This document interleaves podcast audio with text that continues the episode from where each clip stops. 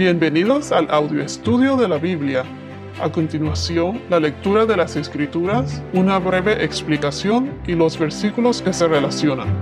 En el podcast anterior mencionamos que para poder tener una mejor comprensión de quién fue Melquisedec, habría que leer los versos en Hebreos capítulo 7. Mencionamos que Melquisedec aparece en Génesis capítulo 14, en Salmos eh, capítulo 110, versículo 4 y también en las cartas a los hebreos. Continuaremos con Hebreos capítulo 7, versículo 18. Hasta ahora hemos visto que aquí en Hebreos se acepta que eh, Melquisedec tiene un rango más alto, supremo, el orden de Melquisedec. Notamos aquí la grandeza de Melquisedec a quien Abraham le dio el diezmo.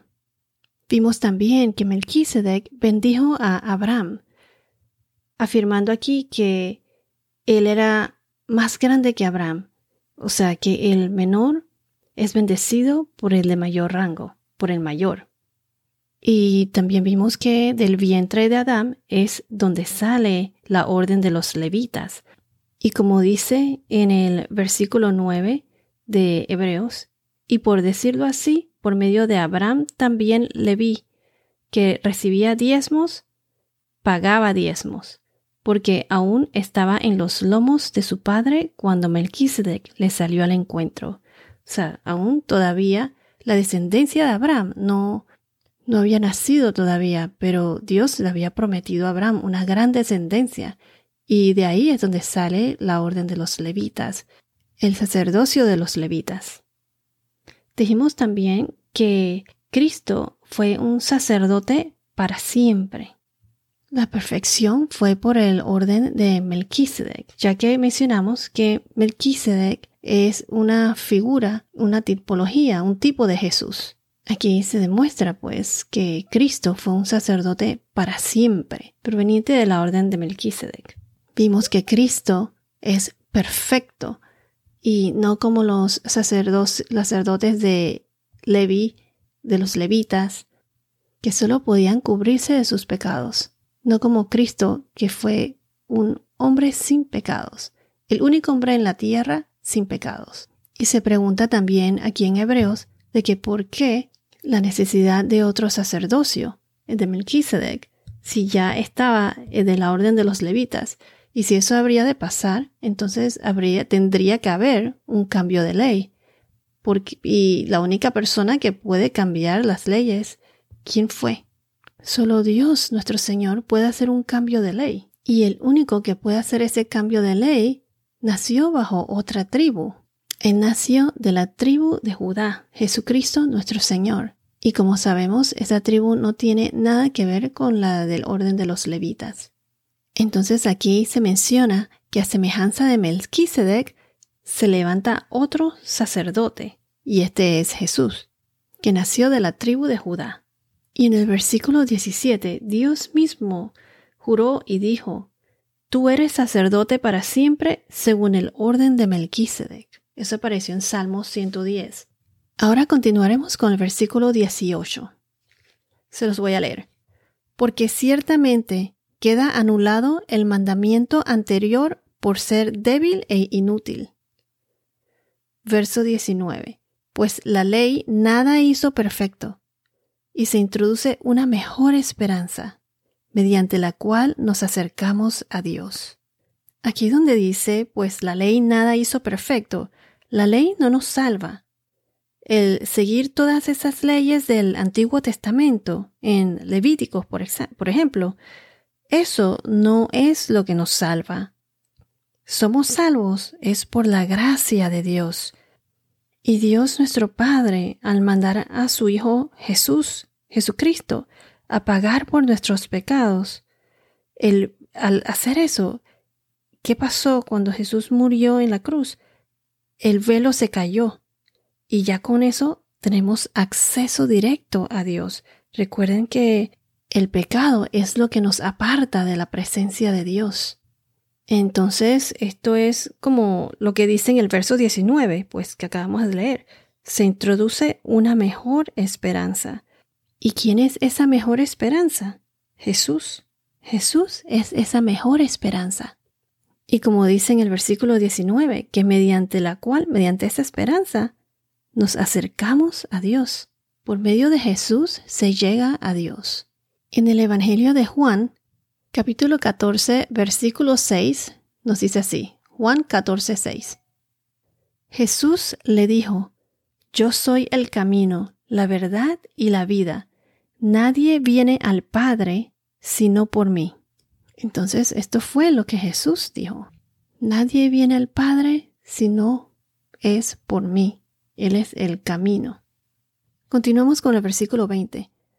Y por cuanto no fue sin juramento, pues en verdad ellos llegaron a ser sacerdotes sin juramento. Aquí cuando dice ellos llegaron a ser sacerdotes sin juramentos, ellos se refieren a los levitas, que fueron sacerdotes sin juramento. Cuando dice aquí sin juramento es porque Dios mismo, o sea, pero Él, o sea, Jesús, por un juramento de el que Dios dijo, Él fue nombrado sacerdote y sacerdote para siempre, para la eternidad. Este es el juramento que mencioné antes, que aparece aquí en las Escrituras. El Señor ha jurado y no cambiará. Tú eres sacerdote para siempre. Continuamos. Voy a leer desde el verso 20.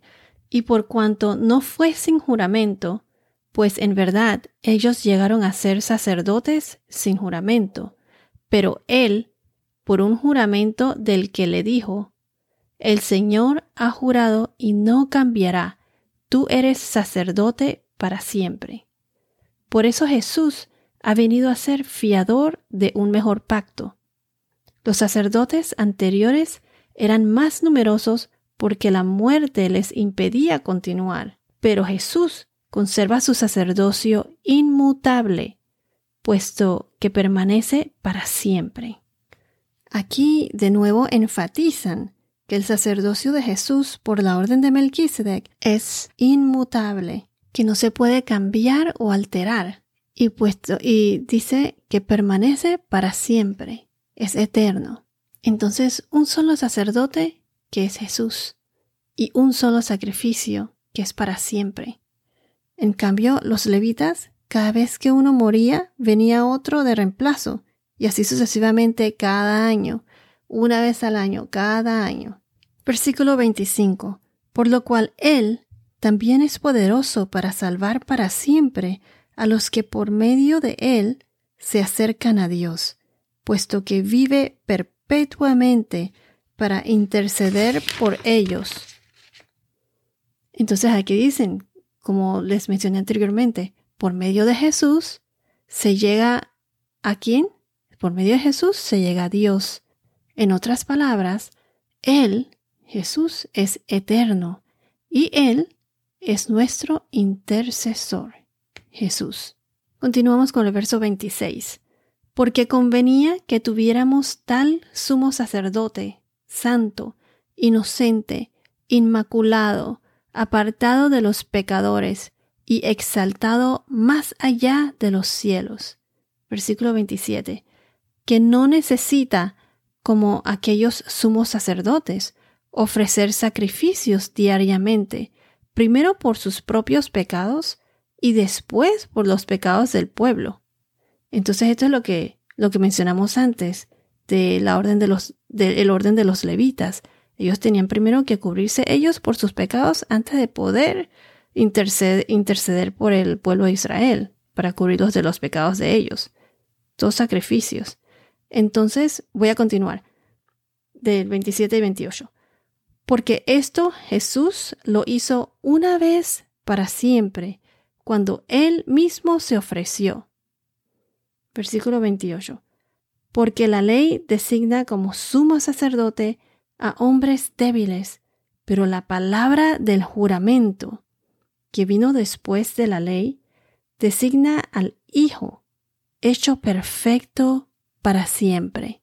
Entonces ya mencioné antes que Jesús hizo un solo sacrificio, una sola vez y para siempre, cuando Él mismo se ofreció en la cruz. Entonces, Aquí donde dice la palabra del juramento, se refiere al juramento de Dios en Salmos 110, versículo 4, donde Él designa a Jesús. El Señor mismo juró y dijo, Tú eres sacerdote para siempre, según el orden de Melquisedec, para siempre, eterno. Este es un juramento inmutable.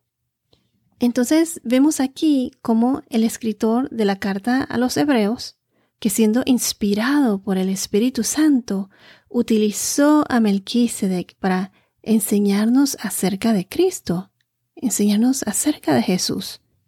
Jesús, el sumo sacerdote altísimo, de una orden diferente, bajo el juramento de Dios. El orden, ¿cuál es ese orden? El orden de Melquisedec.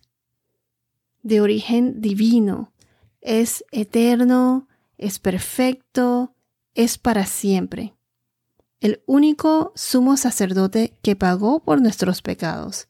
Él fue el sacrificio máximo, realizado una sola vez, contraste al de los levitas, que fueron, que son, que fueron humanos, pecadores, imperfectos, que tuvieron que hacer sacrificios por sus pecados y los del pueblo, año tras año, hasta que con la muerte de Jesús en el Nuevo Testamento, ¿qué pasó? El velo se rasgó de arriba abajo.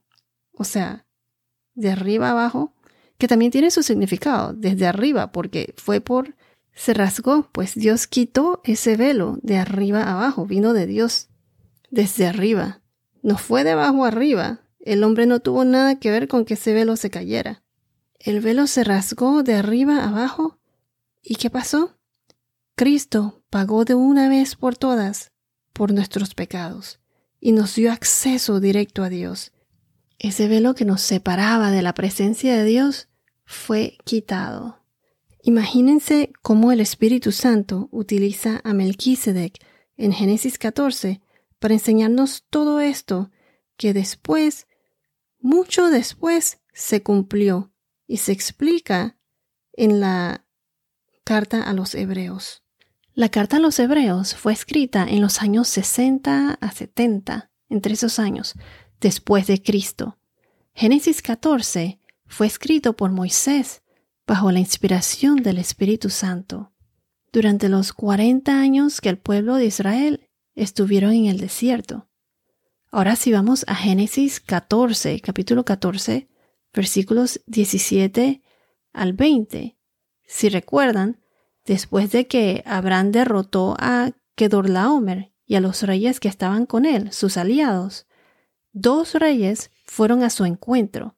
El rey de Sodoma en el valle de Sabe, que está al este de Jerusalén, y el otro rey fue Melquisedec, el rey de Salem, que se dice que Salem es más tarde eh, Jerusalén, o el nombre corto para Jerusalén.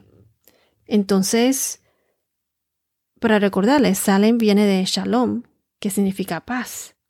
Entonces vemos que Melquisedec no solo era rey, sino también sacerdote. ¿Y qué hizo Melquisedec cuando se encontró con Abraham? Dice en el verso 18 de Génesis 14 que él sacó pan y vino. ¿Y qué significado tiene que sacó el pan y el vino? y que él era sacerdote del Dios Altísimo. En hebreo se dice Dios Altísimo es el Elión. E-L-E-L-Y-O-N. Esto y mucho más lo veremos en el próximo podcast. No se lo pierdan. Continuaremos con el capítulo 14 de Génesis. Bueno, esto es todo por ahora. Que tengas un día muy bendecido y hasta la próxima.